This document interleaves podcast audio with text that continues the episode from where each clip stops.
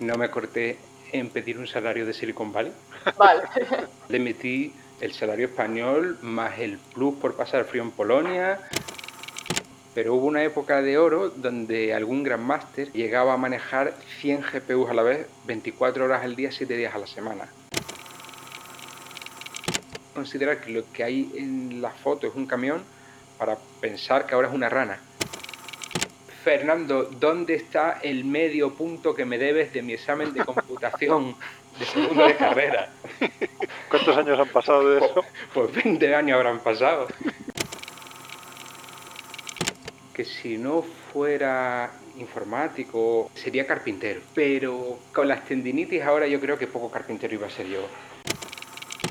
La película que más veces has visto. Si alguna película de parchís, ¿sabes?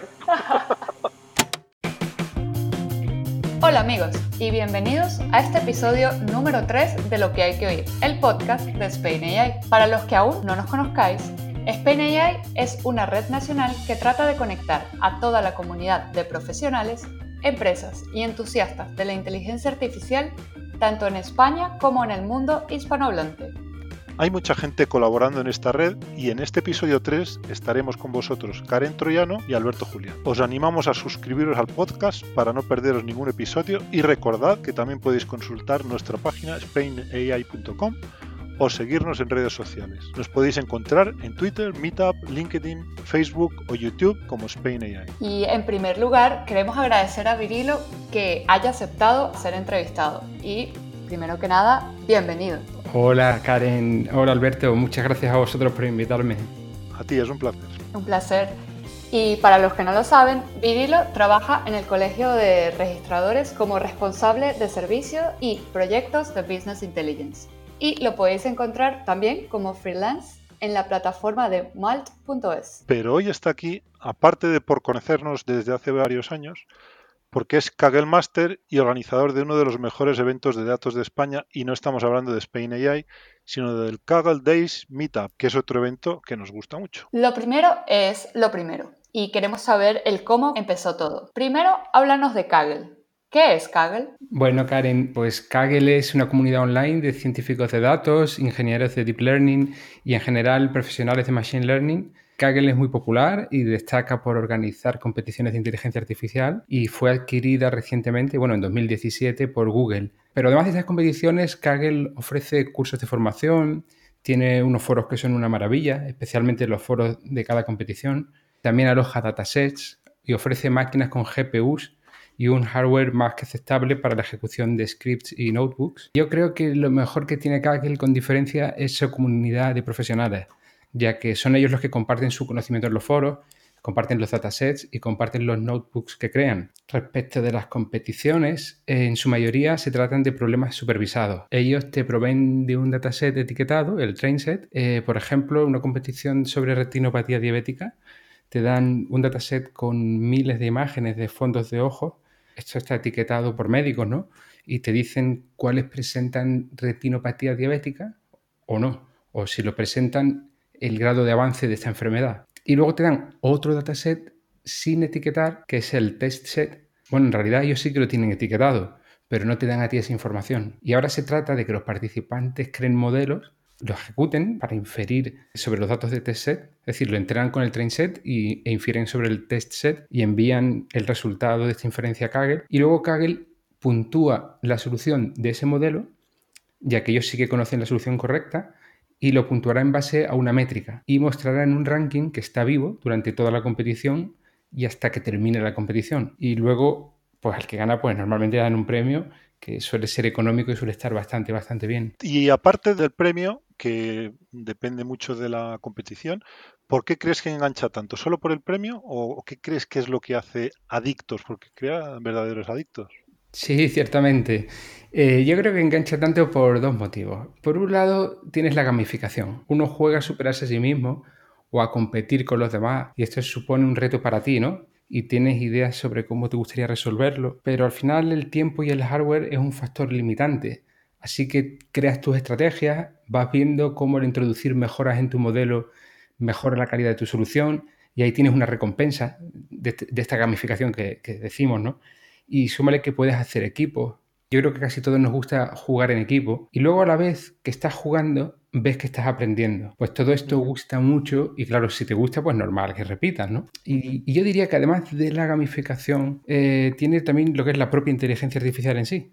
Es decir, yo creo que todos los que estamos en este mundillo, a todos nos fascina la inteligencia artificial. Y está claro que si tú lees cosas, aprendes cosas, quieres ponerla en práctica, ¿no? Y en la realidad, eh, en un proyecto de inteligencia artificial, te encuentras luego casi todo lo que haces es todo menos poner en práctica esas ideas, porque tú tienes que recopilar los datos o, te llegan datos de terceros y tienes que comprenderlos, ¿no? Y, a veces ves que hay cosas que están mal y se va gran parte del proyecto en preparar los datos, ¿no?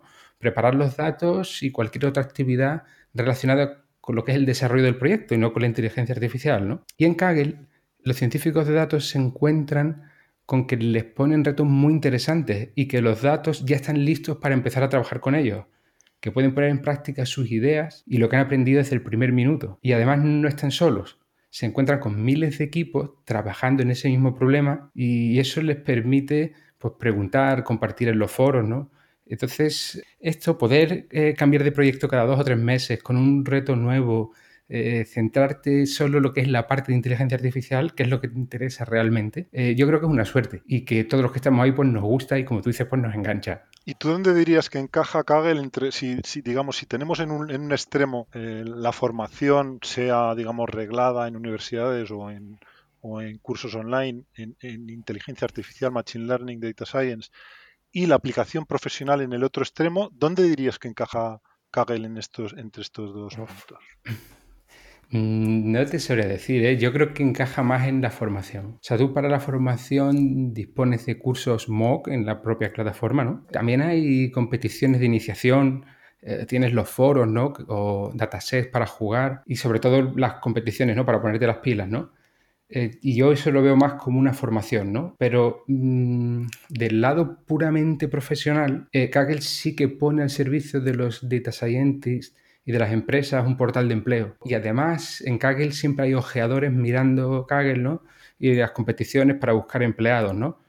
Incluso hay competiciones que propiamente son recruiting. Por ejemplo, Facebook ha hecho por lo menos tres competiciones que yo sepa para incorporar data scientists a su propio equipo. Es decir, ahí el premio no es que te lleves un premio en metálico, ¿no? Sino que dentro pues, del top 10, del top 20, pues eh, los que les guste más la solución o, tal, pues la incorporarán, ¿no? Eh, Walmart también tiene un par de ellas, mm, la aseguradora All State, Yelp, Airbnb, bueno, y el propio Kaggle también ficha gente, la propia Kaggle ah, ficha gente a través de, su propia plataforma, ¿no? Lógicamente, sí. Mira, sin ir más lejos, nosotros fuimos a un dataton que se organizó en Varsovia, hicimos equipo Pavel Godula, Wojtek Rosinski y yo, y aquel día quedamos en segundo lugar, ¿no? Pues a la semana siguiente me estaba llamando una empresa de Silicon Valley. Fíjate, ¿eh? Para que me fuera a trabajar con ellos a Polonia. El proceso de selección fue avanzando, fue avanzando y finalmente pues no me cogieron, ¿no? Eh, vamos, yo no me corté en pedir un salario de Silicon Valley. Es decir... Vale.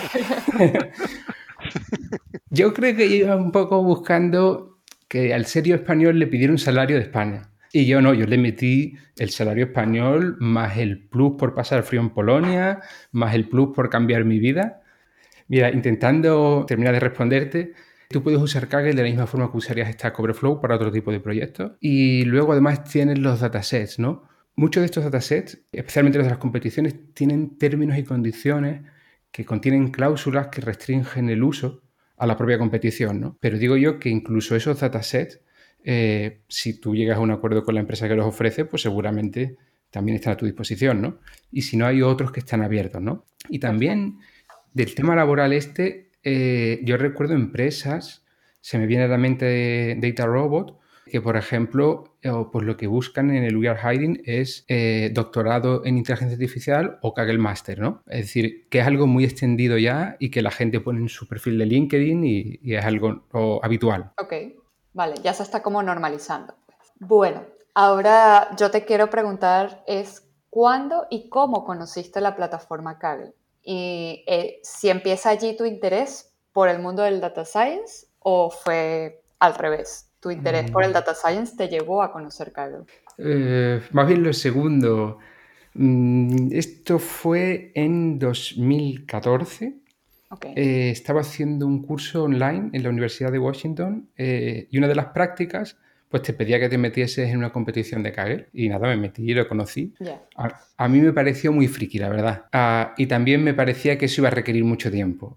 Y en aquella época, además, a mí lo que me interesaba más era emprender. Aunque estaba haciendo el curso ese de Data Science, eh, me, me, llamaba la atención el emprendimiento, ¿no? Y yo recuerdo que se lo comenté a mi primo Fernando, pero más bien como algo para su empresa, como, como decirle, oye, mira, he encontrado esto, que tú puedes poner este tipo de problemas de inteligencia artificial y va a haber una comunidad que te lo resuelva muy bien, ¿no? Y, ahí se quedó la cosa y, luego, unos meses después, eh, mi primo Fernando vino diciéndonos a Javi y a mí que si hacíamos una competición en Kaggle, ¿no? Pero ya del lado de, de los que participamos, ¿no? Yo creo que para entonces Fernando ya ni se acordaba de nuestra conversación, vamos, pues algo así empezó todo. Yo creo que fue primero Data Science y después Kaggle. Y desde que conociste la plataforma, ¿qué cambios te han gustado y cuáles no te han gustado? A mí me va gustando mucho la evolución de Kaggle en general. Eh, me gustó mucho cuando empezaron a cedernos máquinas para ejecutar experimentos porque empezaron a ceder primero GPUs y después TPUs. También tengo una cosa, ¿eh? ahora escatiman mucho, eh, apenas te dejan 30 horas semanales para, tu para tus experimentos con GPUs. Ah, esa, parte ya no me gusta, ¿no? Pero hubo una época de oro donde algún Grandmaster, creo que era Chris Deote, eh, llegaba a manejar 100 GPUs a la vez, 24 horas al día, 7 días a la semana. O sea, tarifa plana total. Y los turraba, claro. Oh, hombre, yo, yo entré en ese juego, ¿eh? me di cuenta tarde. Cuando yo me di cuenta, ya solo dejaban 7 GPUs simultáneas. Y me hice un script para controlarlas y tenía 7 GPUs full time. Y ahí puedes hacer muchos experimentos y aprendes un montón. Está genial. Pero vamos, fue hacerlo y que me cerraran el grifo. Y yo creo que esta gente no contaban con que hiciésemos un uso tan intensivo y a lo mejor por culpa de gente como Chris y como yo, pues dijeron, a esta gente hay que cerrarle el grifo. No creo que, no sé, vamos. Eh, otro cambio que he visto eh, es que las competiciones con datos tabulares eh, ya prácticamente son una anécdota. Ah, antes eran lo normal, ¿no? Sí, cierto. Y yo, creo que es normal, porque ahora, cuando quieres mejorar el estado del arte, pues se hace con otros datasets y con otro tipo de problemas más propios para redes neuronales, ¿no? O, pero da un poco de pena, ¿no? Porque a, día, en el día a día nosotros, yo creo que todos usamos también datos tabulares, ¿no? Y creo que hay cosas como los embeddings o como los denoising autoencoders que no han sido trillados lo suficientemente en Kaggle. Creo que, nos estamos perdiendo algo ahí. Y, los días de oro del, del XGBoost y todo aquello, sí. Claro, exactamente. Bueno, sabes que XGBoost se sigue utilizando mucho en competiciones, incluso de, con, datos desestructurados o en combinación con, redes neuronales. Puedes sacar features de una red neuronal y luego pasárselas a XGBoost a, ver qué, cómo, va la cosa. Y, y, una cosa que no me gustó nada pero nada, además, ¿eh? ¿eh? y era cómo guiaban algunas competiciones, cómo se han ido guiando. Mira, concretamente te hablo de Data Science Bowl 2018. Ahí eh, los organizadores proporcionaban, sabes que los organizadores, tú lo sabes bien, te, muchas veces te, te, proporcionan un punto de partida, ¿no? Te dan unos papers, te dan un código, ¿no? Y las primeras semanas pues eh, nos ayudan a todos en ahorrarnos trabajo a todos, ¿no? Que al final eh, pues, es el mismo punto de partida para todos, ¿no? Pero en la Bowl de 2018 había dos organizadores que no paraban de compartir y compartir y, te pisaban las ideas y a mí eso me sentaba como una patada de verdad. Y no es lo mismo cuando el que comparte las ideas y el código es un competidor, porque ahí para mí sí es justo porque él, él sabrá lo que comparte, ¿no? Y a fin de cuentas al primero que se hace competencias a sí mismo, ¿no? Pero un organizador oh, no me parece bien, porque me parece que no se juega nada mientras comparte, eh, me parece que es alguien que conoce muy bien el tema y que puede llevar meses preparándolo, ¿no? Y no sé, yo me no me parecía justo, no vi el panorama, eh, vi que, que no se callaban, que seguían ahí compartiendo y compartiendo y me retiré porque no, me parecía bien. Y no es muy motivante, es mejor que te dejen volar, efectivamente. Claro, te sentías un poco como guiado, ¿no? Y dices tú, pero bueno, ¿esto, ¿esto qué es? ¿Quiénes son?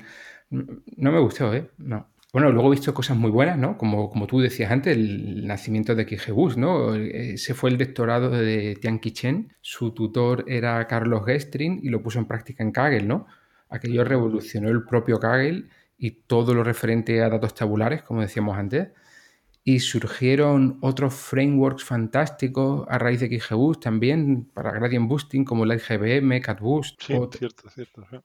Y, también el nacimiento de Argumentations en Data Science Bowl 2018 también, esa librería de argumentaciones que ahora está por todos lados, ¿no? Sí, se ven, ahora no caigo nada más, pero sí, yo creo que es normal que, que el que tiene un framework o el que tiene alguna tecnología quiere que lo usen en Kaggle porque es una forma de, de, de hacer que, que, se haga un estándar de mercado, ¿no? Que si lo utilizan los desarrolladores, los data scientists, eh, pues al final terminan usándolo las empresas, ¿no? Claro. Y yo tengo una, un comentario, una pregunta. En, tú dices que más o menos sobre el 2014 escuchaste hablar de Kaggle, ¿no? Sí, sí. Pero en el 2017 eh, Google compra Kaggle, ¿no? ¿Y tú crees que eso fue positivo? Que Google comprara la plataforma Kaggle. Yo creo que sí. Eh, Google tiene mucha pasta y, Google gana mucho con esta comunidad y ahí se han visto muchas GPUs para todos o se ve que contratan a mucha gente ahora en Kaggle, eh, van regalando créditos de Google Cloud para GPUs. Está muy bien, vamos. Yo desde el principio me pareció que iba a ser bueno y, ahora, ah, pues eh, tres años largos después, me parece que, que ha sido bueno. Muy bien. Antes nos comentabas acerca de una competición que era una de retinopatía diabética. ¿Puedes hablarnos de alguna otra parte de, la de retinopatía diabética que te haya impactado? Uf, muy buena pregunta. Yo empezaría por AXA Driver Telematic Analysis. En esa competición te daban las coordenadas GPS anonimizadas de 2.600 conductores, creo. Para cada conductor te daban 100 o 200 trayectos, no me acuerdo y tenías que averiguar si esos trayectos eran suyos o no. O sea, tú tenías que ver la forma de conducir del tío o la, tía y saber si dice, oye, me has colado un viaje que no es suyo. O imagínate que le ha dejado el coche al hijo, ¿no? Es una aseguradora, ¿no? O, lo que es casi lo mismo, ¿quién de los 2.600 conducía el coche? Eh, os digo esto porque hubo quien lo enfocó de las dos maneras, ¿no? Es decir, eh, y eh, lo enfocó como un problema, como 2.600 problemas de clasificación binaria, que fue lo que hicimos nosotros, o como un problema de clasificación de 2.600 clases y obtenía el mismo resultado. Es que realmente la pregunta es casi la misma, ¿no? Okay, sí. Y a mí aquello me encantó, o porque era el primer proyecto que abordábamos, porque descubrí la capacidad que tiene el Machine Learning y porque era un problema yo creo que muy especial y muy bonito ya que partías de datos desestructurados sin etiquetar y e, la parte de datos desestructurados es algo que, normalmente ahora resolverías con redes neuronales, ¿no? Pero en aquella época pues era uno que construía las features y, es muy distinto de lo que de otros problemas de datos eh, tabulares, estructurados y etiquetados que resuelves normalmente con Machine Learning, ¿no? Y la verdad es que me gusta un montón.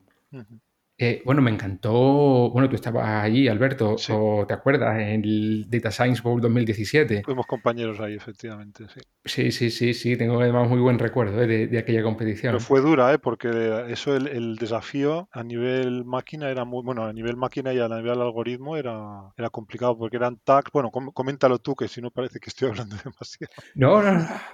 Bueno, pues como, como tú estabas contando, eran tags de tórax de pacientes de riesgo. Es decir, todos eran fumadores, con enfisema, y todos estaban bastante tocados. Vamos, aquellos tags eran un cuadro, me acuerdo. pobre gente, vamos. Y, se trataba de, predecir quiénes iban a desarrollar un cáncer de pulmón durante los siguientes 12 meses. O sea, es algo muy complicado de predecir, ¿no? Creo que lo más que se puede sacar de eso es un indicador para que un médico esté alerta, más que una predicción propiamente, ¿no? Yo recuerdo que, estaba mi hermano Javi, estaba Adrián Melik y estábamos tú y yo, Alberto, y, a mí me encantó la temática y, me encantó trabajar por primera vez con redes neuronales convolucionales, que fue, para mí fue la primera vez que, trabajé en un proyecto de este tipo. Y encima eran en tres dimensiones, porque los tags son en tres dimensiones, que en esa época no era algo que se, se viera mucho. Sí, y no es, no sé si era que eras lo que usábamos o directamente TensorFlow y, y veías que las capas para para tres dimensiones, eh, las acababan como de sacar. Parecía como que estaban esperando para, Sí, sí. para este tema. Y bueno, me han encantado las de clasificación de diabetes eh, retinopática en imágenes de fondos de ojo, principalmente la primera que hicieron. En aquella ocasión no teníamos GPUs ni nosotros ni casi nadie. Eh, y me acuerdo que nos escribimos un motor o, para nuestra propia red neuronal. Estaba basada en HK-Means y allí no había ni backpropagation ni nada, era, era otra historia. Y me acuerdo que estaba Enrique Pelayo, David Buldain, Víctor Peláez, estábamos los tres de primos. Y, eh, y, aquel primer contacto, antes de conocer las redes neuronales convolucionales con GPUs y tal, eh, fue muy chulo. Y a, a, mí por lo menos me gustó un montón. Me encantó la competición de Neurips de 2017, que se la organizaba en Goodfellow. Esa estaba chulísima. Esa era un todos contra todos, ¿no? Había que hacer ataques y defensas para redes neuronales. No sé si la audiencia lo sabrá, me imagino, las redes neuronales convolucionales se pueden atacar, ¿no? Nosotros podemos cambiar unos cuantos píxeles de una imagen eh, que para el ojo humano no sea perceptible o que tú lo percibas como ruido, ¿no? O, pero para una red convolucional cambia todo. O, y digo cuando cambia todo, que cambia de considerar que lo que hay en la foto es un camión para pensar que ahora es una rana. Y, no es coña. Y además, por lo visto, si no recuerdo mal uno de los papers, se creen... Eh, rana era una de las clases donde más se iban. O, camiones, no me acuerdo. Y estaba chulo porque tú escribías tu código y lo enviabas, ¿no? Y ellos ejecutaban y hacían un torneo. Hacían eh, un ataque contra una defensa y así, ¿no? Y luego sacaban pues, los resultados, ¿no? Muy chula, muy chula. Y no sé, creo que me podía llevar el podcast entero, ¿eh? Hablando de competiciones, que, porque a mí en verdad me han gustado casi todas y en todas he aprendido algo. Qué bueno. Estábamos eso, interesados en saber cuáles eran las que más te hayan impactado y siempre también es una buena respuesta que todos hayan causado ese gran impacto en ti. Pero yo ahora quiero cambiar un poco, dejar de hablar un poco de Kaggle y hablar de, de vuestro evento, el de Kaggle Days Meetup, y en qué consiste y que nos cuentes un poco más. Vale, eh, mira, nosotros traemos científicos de datos de todo el mundo para que nos hablen de la teoría y de la práctica en la inteligencia artificial, ¿no? En un contexto de las competiciones de Kaggle siempre. Hemos traído a dos número unos del mundo. Hemos traído desde Brasil a Gilberto Titerix. Eh, Gilberto wow. no solo es que siempre está en el top 3 de Kaggle, es que es, es, la persona que más tiempo ha ostentado el título número uno del mundo. O, y si lo ves ahora en el 3, pues luego a la semana que viene está en el 1 y, y va cambiando, ¿no? Wow, sí. Eh, Sí, sí, es increíble y, y, y, además es un tío genial, ¿eh? un tío cercano. O, y lo conocimos en Varsovia y, en, persona y luego, pues nada, hablando con él, eh, quiso venir a vernos y fíjate, ahí estuvo. Luego nos trajimos también a José Antonio Guerrero, que él, es español y que durante mucho tiempo fue número uno de Kaggle. Eh, José Antonio, después de ganar más de 100.000 euros en competiciones, él ya se retiró casi por completo de este mundo, o se le veía poco ya, y él montó Datrix, okay. su propia consultora de Data Analytics, que me imagino que da más dinero que, una, que hacer competiciones, ¿no? Me eh, imagino. Sí, eh, pues estuvo con nosotros también. Y a nosotros nos gusta que entren en la teoría y que no se corten a la hora de escribir fórmulas y de escribir algoritmos o cualquier concepto complejo. Eh, vale. Cuando nosotros nos definimos a nosotros mismos, en su momento, decidimos no hacer un evento de divulgación científica a todos para todos los niveles, ¿no? O, sino crear un espacio para ingenieros, matemáticos, físicos, estatistas, profesores, eh, estudiantes, autodidactas eh, y toda clase de científicos y de frikis que formamos este mundillo, ¿no? Por, vamos, y que conste que a mí me encantan las charlas de divulgación. O he puesto, bueno, en Madrid AI eh, los eventos tocáis de todo, de divulgación y, y, más técnicas, ¿no? En los TED Talks, en DataBeers, en las charlas que veo sobre ética, sobre visualizaciones, ¿no? Sobre proyectos de Machine Learning, que a lo mejor eh, te cuentan el proyecto sin escribir ninguna fórmula y es muy bonito también. Pero nosotros queríamos algo más Machine Learning Spain. De vosotros que conocéis eh, ese meetup, que es buenísimo, eh, de Fernando Calles y de, Juan Tomás, pues queríamos algo más así, más con fórmulas y más entrando en el, tema. Y, algo más parecido a los foros de Kaggle o a las charlas que organiza Kaggle Days a nivel mundial. Esa es la dirección que queríamos. Pues muy bien. ¿Y cómo te, te ha sido esta experiencia organizando el Kaggle Days Meetup? ¿Crees que cumplieron con sus objetivos? Sí, ha sido genial, vamos. Esto te quita mucho tiempo, ¿eh? mucho tiempo libre para preparar sí. un evento. Pero luego hemos conocido mucha gente del público, de las empresas que nos sponsorizan y por supuesto nuestros invitados. O nuestros invitados pues, o se llevan entre Madrid y Sevilla un fin de semana, más el viernes, más el lunes y el martes a lo mejor. Y nosotros nos le llevamos a que prueben paella, a, a pasear, a tomar cañas.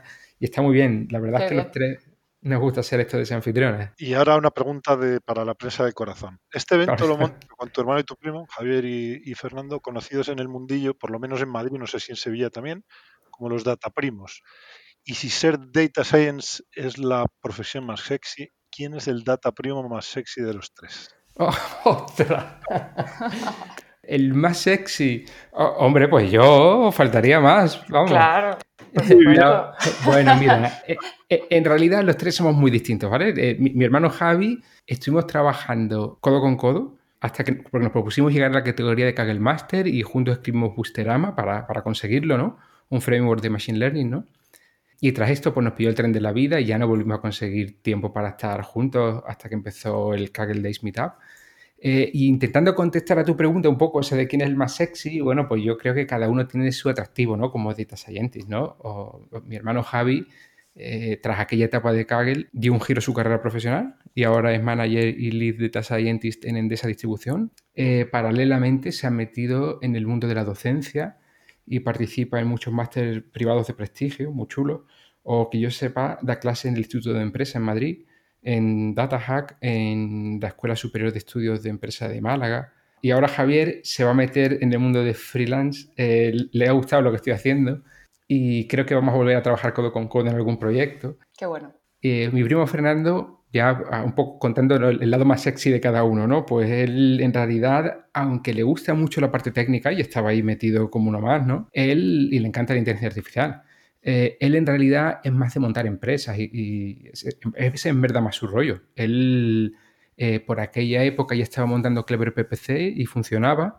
Tras Kaggle y lo de Kaggle Master y todo esto, montó una división de inteligencia artificial en Clever y ya luego despegaron. Y ya cuando esta gente despegó, es imposible ya encontrar a Fernando para estos temas. Eh, él no tiene tiempo ya, vamos.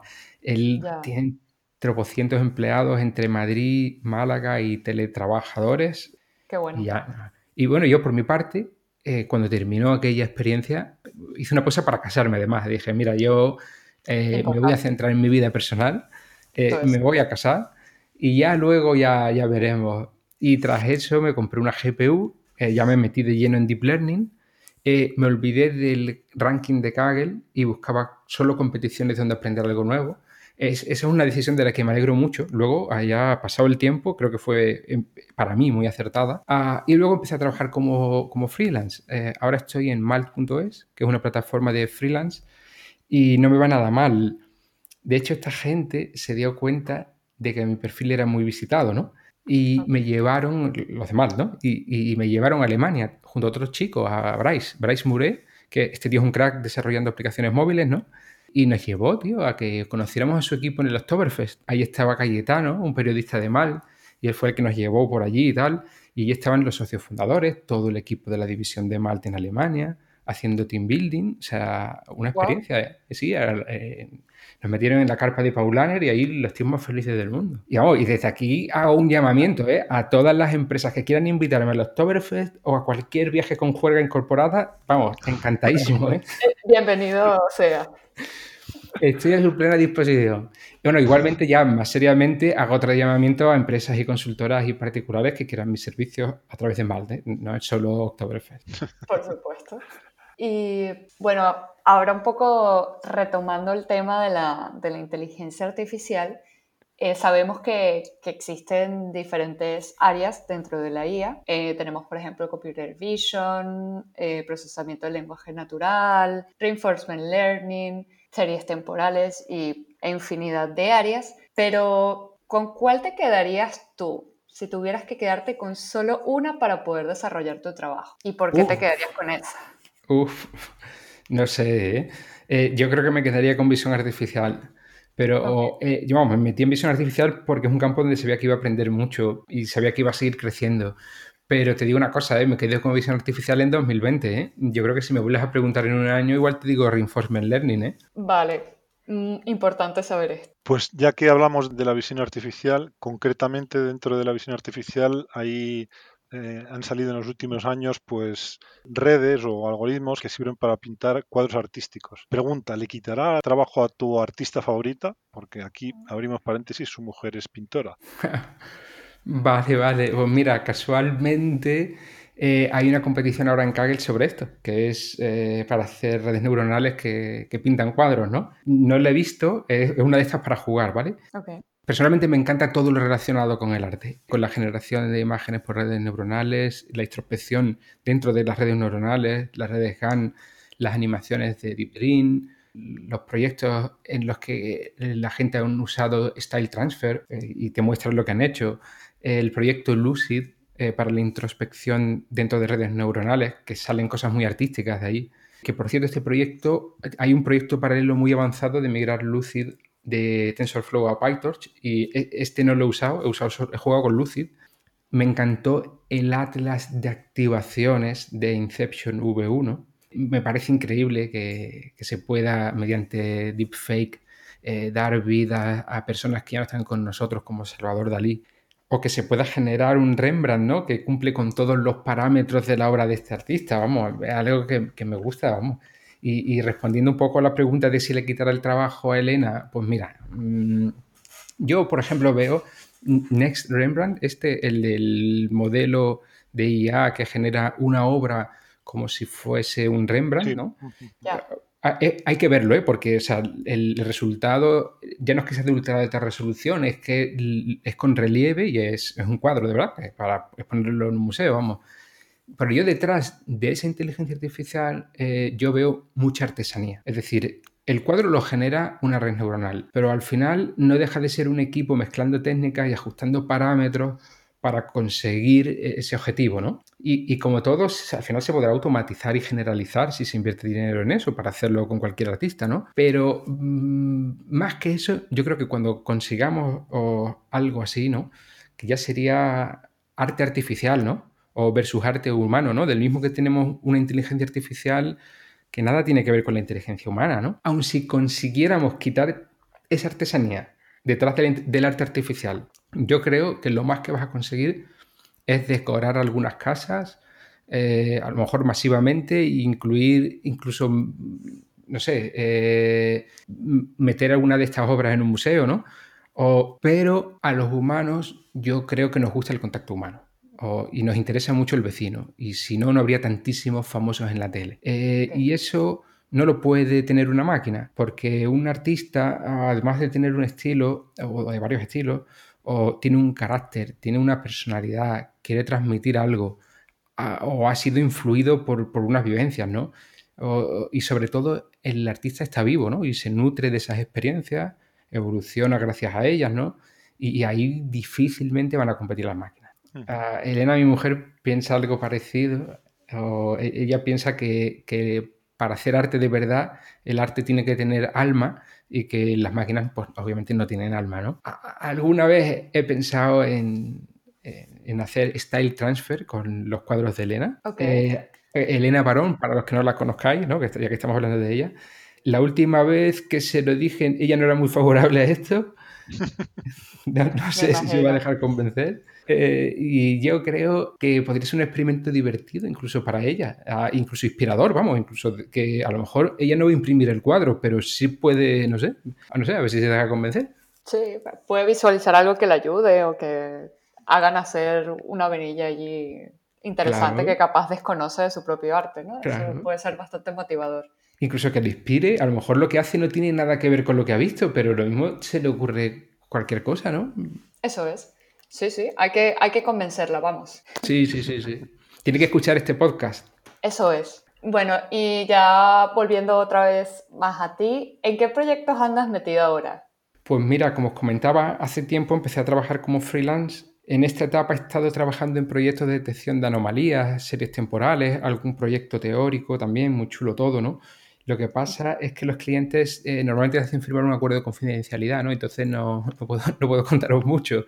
Pero vamos, personalmente lo que más me ha gustado han sido los trabajos para Andrés Pachón Eh, Andrés Pachón es un artista y es antropólogo. Se ve que me persigue a mí el mundo del arte, por, lo que sea. ¿eh? Y bueno, que por cierto, este hombre tiene ahora mismo una exposición eh, de su proyecto Máquina Abstracta en la Galería Ángeles Baños de Badajoz. y sí, dura hasta el 30 de, octubre de este mes. Y, luego sé que se lo va a llevar a Portugal y a Madrid, me parece. vamos, Máquina Abstracta es muy interesante, es un proyecto en el que he participado como Deep Learning Engineer en, este contexto de freelance y que estará, ah, pues, o sea, os iba a contar que, que está expuesto, ¿no? Este, proyecto, Máquina Abstracta, propone una visualización experimental de la colección digital de la Biblioteca Pública de Nueva York. si no lo habéis visto alguna vez, una web donde ofrecen un montón de digitalizaciones de documentos visuales, eh, de todo, o sea, cuadros, fotografías, ilustraciones, eh, no sé, una tapa de, un paquete de galletas, por decir algo, de, pero todo lo que tiene eh, arte detrás, pues desde los siglos, no sé si eran 16 al 20, o algo así. bueno, yo, yo, he participado en la parte del Atlas interactivo dentro de ese proyecto y está muy chulo. Es una publicación que permite al usuario navegar entre los patches los trocitos de imágenes más relevantes para una red neuronal. Es decir, eh, eh, el proyecto consiste en, esa parte del proyecto, en coger unos 180.000 documentos, imágenes, de esta colección y dentro de 80 temas que había seleccionado Andrés, pues eh, estos 80 temas, ah, me refiero a, tags, a etiquetas, de, las imágenes están etiquetadas con un tema, ¿no? Y estos temas son muy interesantes como antropólogo, porque él ha elegido la Primera Guerra Mundial, el tema de mujeres, hombres, hombres negros, esclavitud, soldados, coches, edificios, plantas, eh, un auténtico retrato, ¿no? Digamos, de lo que es la primera mitad de la edad contemporánea, ¿no? Y luego, una vez que se ha entrenado a esa red neuronal para que distinga, es decir, tiene que buscar un criterio para distinguir un hombre libre de un esclavo, ¿no? Oye, que, vaya tela, ¿no? Y se extraen los patch, los trozos de imagen más relevantes para clasificar eh, estas imágenes según el criterio de la propia red. Y ahí puedes ver en qué se fijan las redes neuronales a la hora de clasificar eh, las imágenes. Eh, por ejemplo, si estamos viendo pájaros, que era una de las etiquetas, ¿no? Pues oye, se va a fijar en el pico, ¿no? Se va a fijar, pero a lo mejor también se fija en las ramas, porque sabe que donde hay rama hay pájaro, ¿no? Eh, y está muy chulo. O, mira, ah, durante el desarrollo de la aplicación me acuerdo que nos fascinaba lo que iba encontrando en la red, ¿no? Por ejemplo, para clasificar mujeres, pronto descubrió la palabra Frau en alemán o women en inglés la red neuronal sabe que donde pone Frau es mujer. Eh, incluso llegamos a ver que encontraba una especie de símbolo así como racista para las imágenes sobre esclavitud, ¿no? O no, me acuerdo bien, era como una circunferencia partida en cuatro partes y una blanca y la otra negra o algo así. No, me acuerdo muy bien cómo era, ¿no? Pero nos llamó mucho la atención. Digo, joder, es lo que se ha fijado para, para este tema de esclavitud, ¿no? Y, entonces tú puedes ver cómo funcionan los criterios de clasificación y los sesgos que se introducen eh, que introducen los datos en, un algoritmo que solo entiende de lo que tú le das, ¿no? Y yo creo que está muy chulo, ¿eh? está muy chulo. Ah, y, otro proyecto personal mío, muy tonto, ¿no? Pero bueno, que, era algo que me rondaba por la cabeza. Y es que he empezado a hacer vídeos 3D estereoscópicos, de estos que, te ponen una imagen en el ojo izquierdo y otra en el ojo derecho. Y le estoy haciendo, sí, sí, sí, en plan MacGyver total. He cogido. Sí, sí, sí. Está muy chulo, ¿eh? Luego se los pones a la gente y, ves cómo sonríen y dices, esto, está funcionando. Exacto. hemos cogido, mira, teníamos el cajón, Elena y yo, nuestros antiguos Samsung Galaxy S3 y los he cogido con esparadrapo, los he separado a la distancia de los ojos y ya luego lo único que hago es eh, grabo con los dos móviles a la vez, obviamente, ¿no? Y luego hago un postprocesado en el que sincronizo las imágenes hago, para, que no haya diferencia de lo que ve el ojo izquierdo en el tiempo con el ojo derecho, ¿no? Eh, hago un ajuste vertical y ya luego compongo el vídeo, ¿no? Oye, y el resultado de verdad que es mucho mejor de lo que yo me podía imaginar, ¿eh? O sea, y incluso se me ocurrió entrenar una red neuronal para que infiera lo que veía el ojo derecho si le muestro lo que ve el ojo izquierdo, ¿no? Un poco con la idea de una red neuronal que pueda convertir vídeos 2D en vídeos 3D, ¿no? o por lo menos de probar hasta dónde puede llegar una red neuronal, ¿no? Ok. Sí, eh, lo que ocurre es que ya me he encontrado que ya lo han hecho otros, ¿no? Y entonces veo que tiene demasiado trabajo para meterme yo solo en esto y ya, y ya está hecho, vamos. Es una pena, ¿no? Pero, pero bueno, alimenta tu curiosidad y, y aún así trabajas sobre ello, que es súper interesante.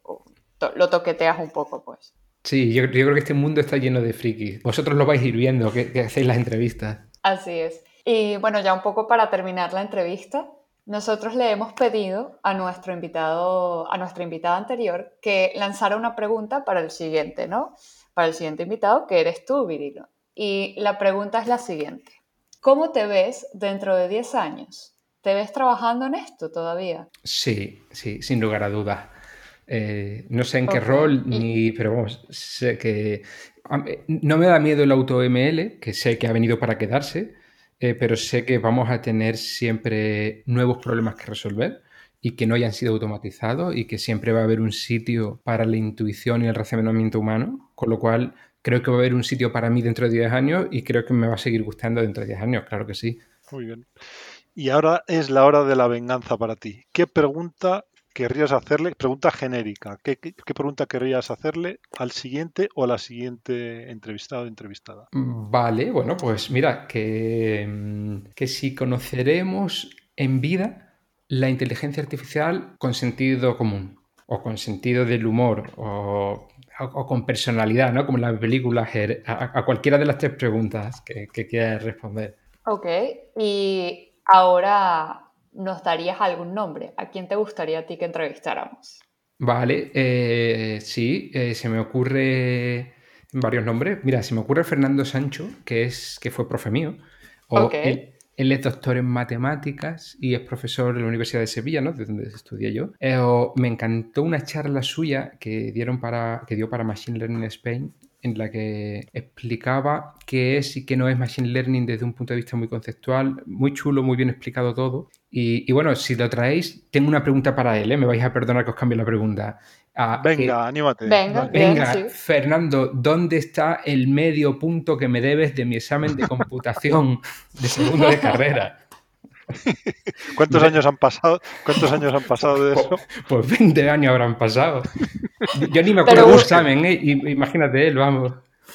Que busque, que busque, Que efectivamente. busque, Eso que busque eso, que, que- que- que no los tiran, que no los tiran.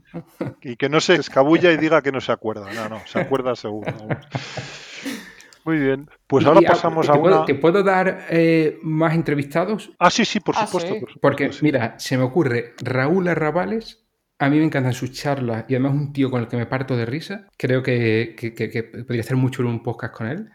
Y luego a los tres fundadores de Spain AI, tío. Mira, a- lo- yo lo llamo yo desde aquí. Néstor, tío, vente, tío, a tu propio podcast. O sea, Néstor, Muy bien. que no les conozcáis, eh, él hizo el doctorado de NLP en Japón. O sea, ya solo con eso tiene para contarnos un montón. Y Fernando Calle es profesor, él creó el mítico Machine Learning Spain con Juan Tomás, y, y- y Paul es físico con máster en inteligencia artificial y ha estado en Georgia recientemente. En Georgia, el que, la, la- la que limita con Rusia. Ah, yo creo que os podéis Georgia on my, on my mind, sí. Exacto. No la otra, sí. Sí, sí, Pues sí. mira, Raúl Arrabales lo teníamos ya en, en lista porque para la parte de, digamos, inteligencia artificial emocional nos parecía una, una referencia. Y a los fundadores de Spain AI, pues se me ocurre eh, que los podíamos entrevistar en, en conjunto, para así les preguntamos también por el, por el origen de, De Spain AI, sí. de, de Spain AI y, y- y que cuenten qué visión tienen de futuro, qué co- en- con qué cosas están ahora y tal. Me parece muy buena idea. Qué Muy bien, qué bien. Oye, Gracias, Virilo. Ya, ya me habéis enganchado, ¿eh? Escuché vuestro primer podcast con Juan Tomás y ya si os vais a traer Raúl Arrabales, a los fundadores de AI y a Fernando Sancho, bueno, pues ya, ya me me tenéis ya con vosotros, uno más. Pues ahora pasamos a la batería de preguntas. Bien, aquí en esta sección te vamos a pedir que contestes rápidamente y sin darle muchas vueltas a una serie de preguntas. Eh, ¿te sientes preparado? Sí, vale, venga. Muy bien, la primera. ¿Qué canción te pone las pilas? Uf, eh, Green Day, Basket Case, ¿Android o iPhone? Android. ¿Qué tienes de fondo en la pantalla de tu ordenador o de salvapantallas en tu móvil? Vale, tengo una foto tomada por mi mujer en el campo. Lo he tenido que mirar, ¿eh? porque como ella me va poniendo fotos y me va dando imágenes, eh, quería saber cuál tenía puesta ahora para, para decir la última. ¿Y qué crees que estarías haciendo si no hubieras acabado trabajando en esto? Uf, pues mira, ah, yo siempre he dicho que si no fuera informático o data scientist o, todas las cosas que soy, ¿no? Eh, que sería carpintero. Pero con las tendinitis ahora yo creo que poco carpintero iba a ser yo. Y, Elena me dice, mira, el día que se, que, se acabe el mundo y se vaya la electricidad, tú solo sabes hacer cosas de, de las que haces de friki. Así que se ve que nació para esto, ¿eh? Muy bien. Ahora, ¿qué estarías haciendo si no estuvieras en esta entrevista? Ahora mismo, o trabajando, tengo un montón de faena en casa de, hacer. De hecho, me voy a poner el podcast vuestro para escuchar, para hacerla. Muy bien. Muy bien. ¿Y qué es, qué es lo más loco que has hecho últimamente? Uf, lo más loco. He hecho muy, pocas cosas locas. Estamos yo me, mantengo un poco confinado, ¿sabes? De alguna manera, intentando, en las circunstancias en las que estamos, pues minimizar riesgos. Así, así que creo que lo más loco que he hecho ha sido que se me olvidara quitarme la mascarilla, ¿sabes? bueno, seguridad dentro de, poco, dentro de poco eso va a ser muy, muy, peligroso. Sí, sí, sí, estamos muy mal, de ¿eh? valladera. Bueno, ahora, si pudieras viajar a cualquier época, ¿a dónde irías?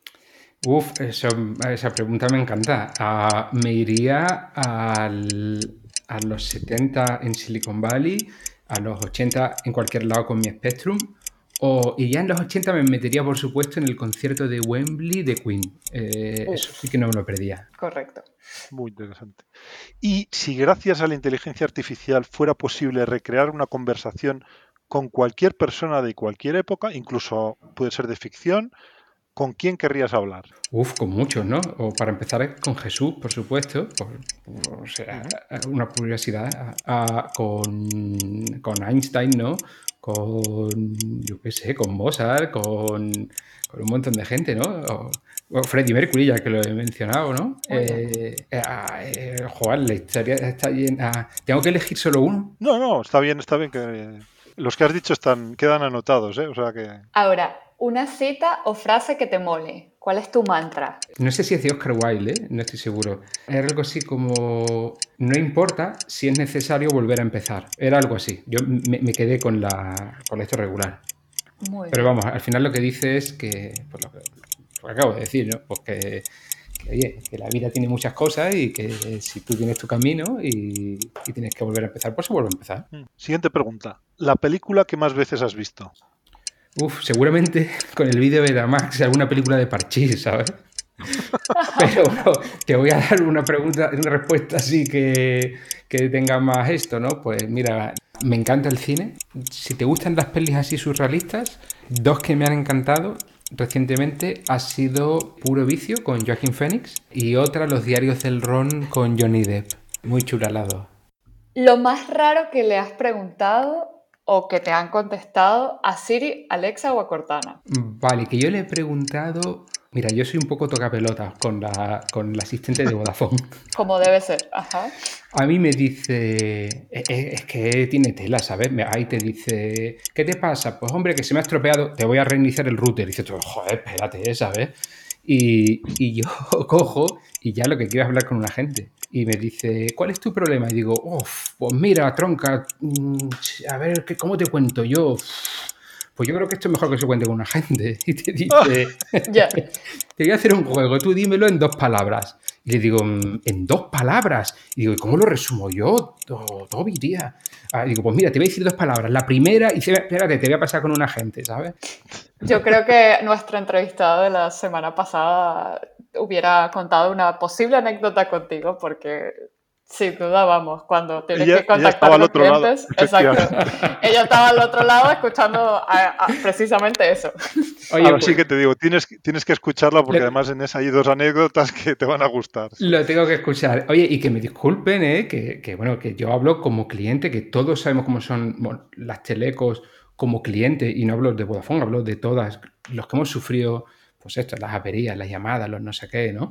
Y que simplemente era una anécdota de, hombre, yo sé que detrás hay un proyecto de inteligencia artificial, que hay un equipo bueno y, que, y que Toby de hecho te hace caso y te comprende. Eh, lo que pasa es que tú como cliente, pues te pasan cosas y dices tú, venga ya, hombre, quiero hablar con un agente. Eh, mis disculpas, ¿eh? Al equipo, hombre, por favor. Última pregunta. ¿Sí o no? ¿Has buscado tu nombre en Google alguna vez? Sí. Tres de tres. Sí, Tres yo- tres Yo creo que Sí. todos se han buscado en Google. bueno, y ya cerramos la batería de preguntas y estamos llegando al final de la entrevista. Y nos gustaría que tuvieras tu, tu momento épico para cerrar con fuerza, con, con una frase o una cita o pensamiento que nos pueda inspirar, y no solo a nosotros, sino a los oyentes. Y, y bueno, queremos darle también una vuelta divertida a esto y vamos a generar dos palabras de forma aleatoria y nos gustaría que la encajaras en tu frase o, o o pensamiento motivacional. ¿Te atreverías? Vale, pues veremos a ver qué puedo hacer. Vale, voy a generar las palabras y han sido garrapata y cancha. Y cancha, uff. Y cancha. Eh, a cancha flaca todo se le vuelven garrapatas.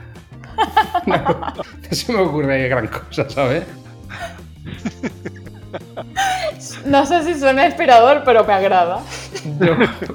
Ha salido en, en tiempo récord, ha salido al Sí, eso sin duda. Eso claramente, sí, sí. Muy bien. Y ahora ya pasamos al cierre. Con este pedazo de frase que nos ha dejado Virilo, cerramos la entrevista. Ha sido un placer tenerte hoy con nosotros en el podcast, Virilo, y te damos las gracias. Muchas gracias a vosotros. Ha sido un placer de verdad. Y agradecemos a todos los que nos están oyendo y siguiendo. Y esperamos que hayáis disfrutado y que sepáis que en 15 días volveremos con un nuevo episodio. Os animamos también a suscribiros al podcast para que no se pierdan ningún capítulo y recordar también que nos podéis consultar eh, cualquier cosilla en nuestra página spain-ai.com o seguirnos en Twitter, Meetup, LinkedIn, Facebook o hasta en YouTube. Nos podrás encontrar siempre como Spain AI. Hasta pronto amigos. Hasta pronto.